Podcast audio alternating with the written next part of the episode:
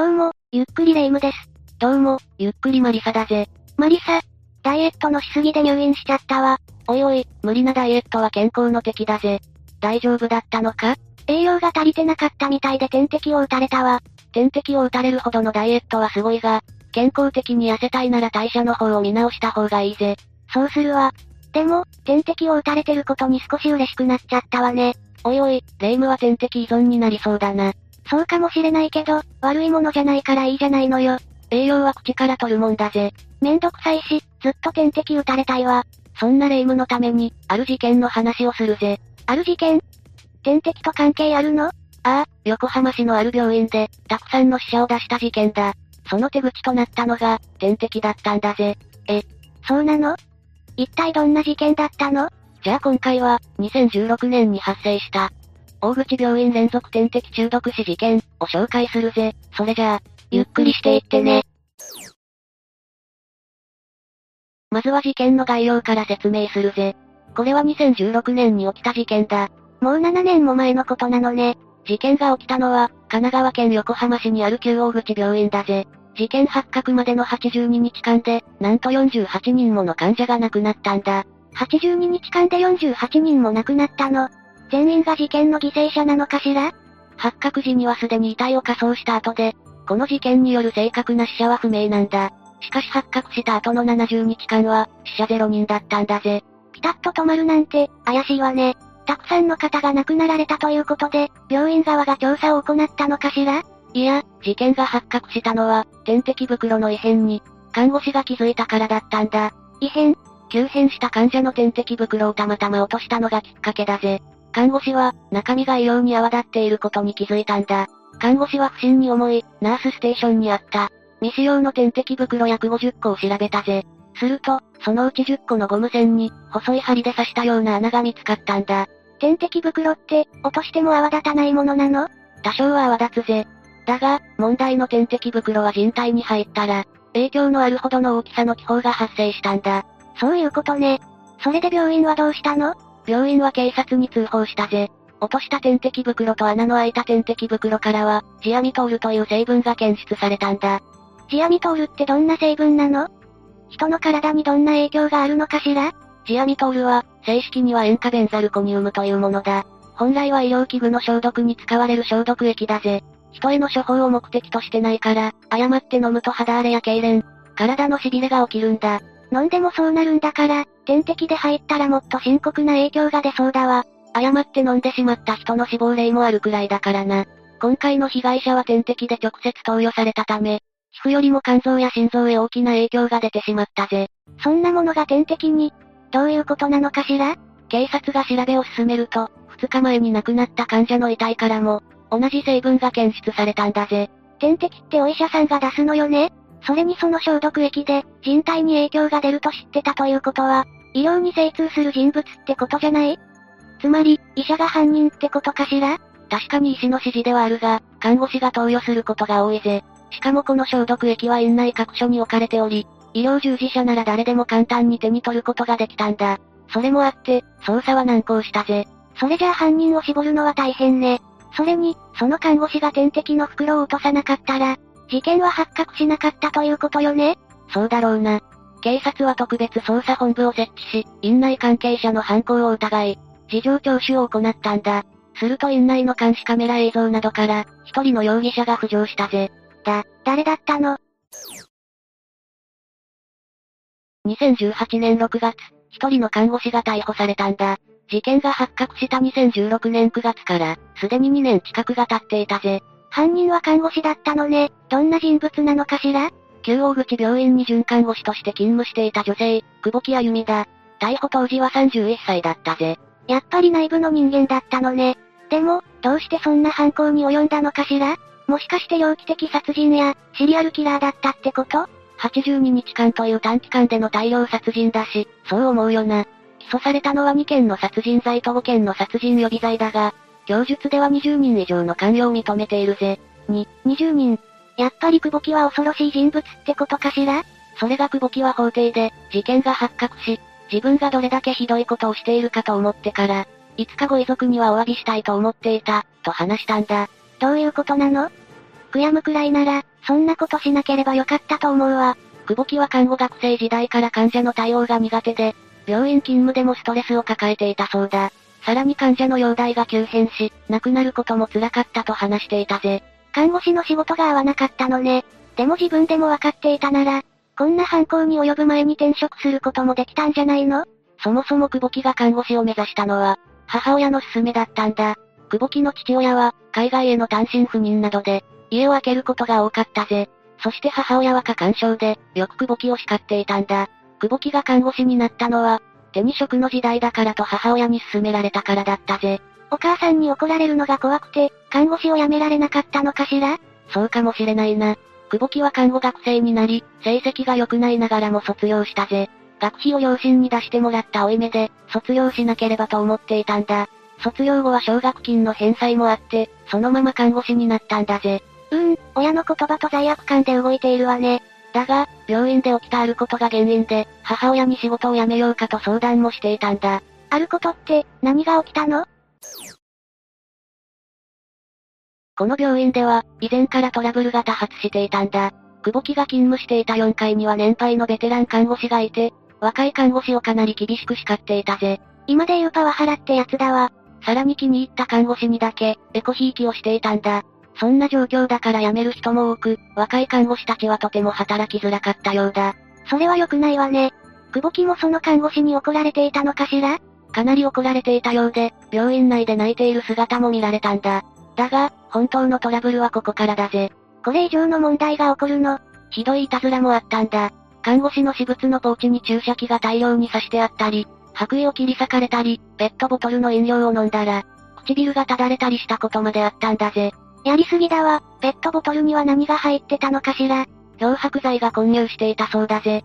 この事態に、さすがにある看護師が横浜市に告発したんだ。だが市は、立ち入り検査をして口頭で注意をしただけだったぜ。いじめということで犯人の特定はせず、警察にも相談はしなかったそうだ。漂白剤を飲まされるなんて、想像しただけで吐き気がするわ。なんか、ギスギスした職場で患者さんにも影響がありそうね。実際、看護師間の言い争いも発生し、患者のケアが行き届かないこともあったぜ。患者を車椅子で一箇所に集め、怒鳴りつける看護師もいたんだ。目撃した患者の家族は激怒していたぜ。家族がそんな扱いをされていたら、私だって怒るわ。でも、看護師たちのストレスは相当に大きいわね。だが、特に久保木はストレスが大きかったんだ。以前勤めていた病院では、患者が亡くなる辛さや遺族に、責められることに耐えきれずに休職しているぜ。この頃には抑うつ症状が現れ、精神科に通って、睡眠薬を処方されていたんだ。だが、症状が改善するどころか薬の過剰摂取などをするようになり、そのまま退職したぜ。旧大口病院に勤める前から、精神状態が良くなかったのね。ああ、久保木は退職後、終末期患者を多く受け入れていた旧大口病院を見つけて再就職したぜ。患者が亡くなるのが辛かったのに、終末期患者が多い病院を選んだの終末期だから、逆に割り切れるはずだと思っていたそうだ。だが、結局は患者の死をうまく割り切ることができなかったぜ。そしてこの病院でも患者が急変して亡くなった際に、看護師に殺されたと遺族に責められたんだ。久保木だけが責められたわけではなかったが、これを重く受け止めてさらなる不安に駆られたぜ。家族や友人でなくても、人の死に直面することの精神的負担は大きいわね。さらに病院内部でのトラブルも同時期に起こったぜ。久保木自身、エプロンを切られるといういたずらをされていたんだ。久保木は母親に、エプロンの事件があって、怖いからやめようかな、と電話したんだ。母親はどう答えたのかしら？やめること自体には賛成したが、ボーナスが出てからにしたらと助言したぜ。そのためか、久保木は病院に勤め続けることにしたんだ。犯人に対して同情はできないけど、地獄のような状況だわ。でも、いたずらの犯人は誰だったのかしら？久保木だぜ。え？ポーチを刺したのも白衣を切ったのも久保木なんだ。一連のいたずらは久保木が行った自作自演だったんだぜ。病院を辞めるための口実で、自作自演をしたってことかしら？2021年10月1日、横浜地裁で初公判が開かれたぜ。久保木は犯行を全面的に認めたが、弁護側は精神鑑定の結果、統合失調症により心神耗弱の状態だったと主張したんだ。精神科に通っていたのは事実だけど、どんな精神状態でも許されないわ。まったくだな。結局のところ、久保木は看護師として働けてはいたから、統合失調症との関係性は認められなかったんだ。その一方で、自閉スペクトラム症の特性が認められたぜ。自閉スペクトラム症って何なの？人と関わるのが苦手だったり、物事に強いこだわりがあったりする。発達障害の一種だぜ。なるほど、久保木には元からそういう特性があったのね。看護学生の頃から、患者さんとの対面が苦手だったのも納得だわ。久保木は反省の様子も見せ、看護師という命を守る職に就きながら、自分の弱さから事件を起こしてしまいました。身勝手な理由で大切な家族を奪ってしまい申し訳ありません。死んで償いたいと思います、と話したぜ。反省はしているようだけど、そう簡単に償えるものじゃないわ。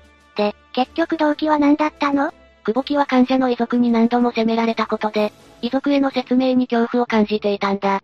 そのため、日勤の看護師が投与する点滴にジアミトールを混ぜたんだぜ。そうすれば自分の帰宅後に患者が急死するから、責められることはないと考えたんだろうな。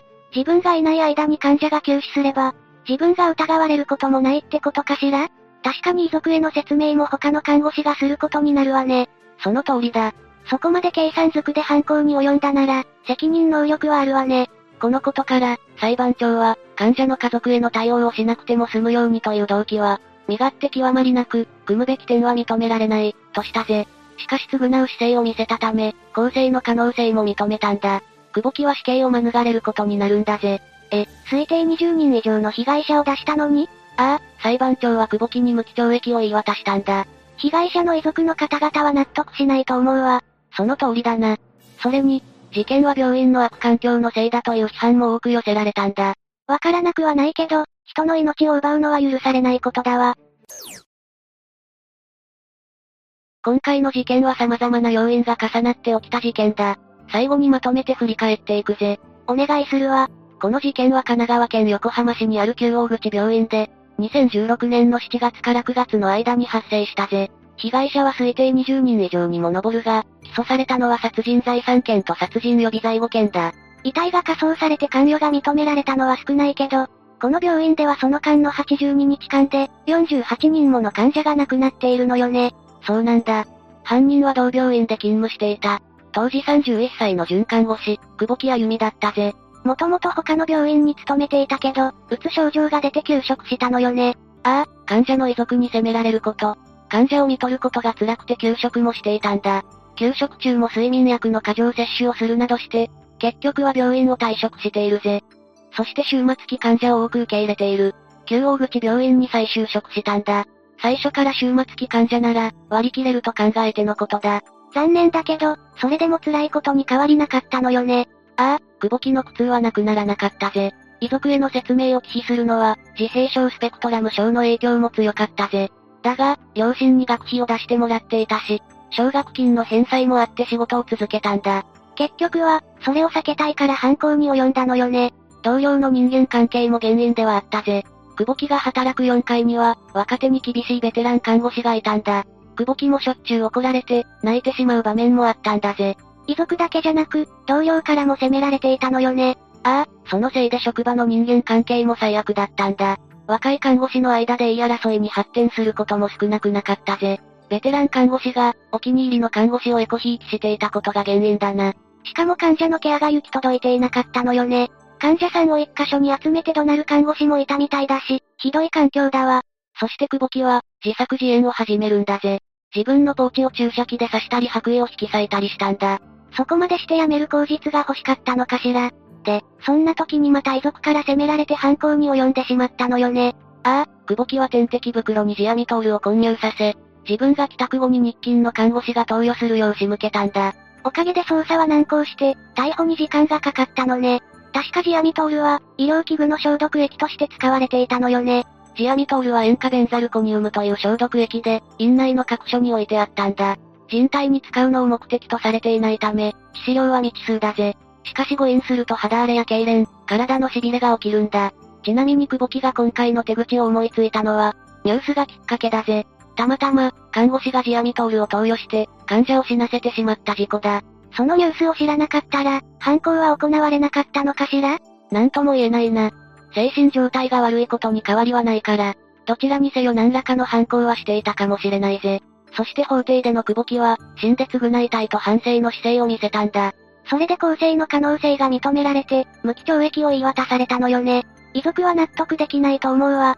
遺族の気持ちを考えれば無理もないぜ。結局、久保木にどんな事情があっても、責任逃れでたくさんの人を殺したんだからな。さてレイム、今回の事件はどうだった？まず、被害者の多さに衝撃を受けたわ。それに、大量殺人にしては珍しいタイプの犯人よね。こういう事件って、シリアルキラーがやるイメージがあったわ。確かに、久保木の動機は精神的苦痛からの逃避だったからな。そういう意味でも異質な事件だぜ。そう考えると、看護師が点滴袋を落としたのは幸いだったわね。それがなかったら、事件が発覚しなかった可能性もあるわ。いつかは発覚したかもしれないが、だいぶ時期は遅れていただろうな。死者が100人を超えていた可能性もあるぜ。でも、患者側からしたら恐怖しかないわね。治療の一環で体内に入る点滴にそんなものが入ってるなんて、思いもしないわ。あってはならないことだよな。だが、これでレイムも安易に点滴を受ける気がなくなったんじゃないか？さすがに、こんな事件の話を聞かされたら、軽々しく点滴されたいなんて言えないわ。普通に健康的に過ごすのが一番ね。というわけで今回は、大口病院連続点滴中毒死事件について紹介したぜ。それでは、次回もゆっくりしていってね。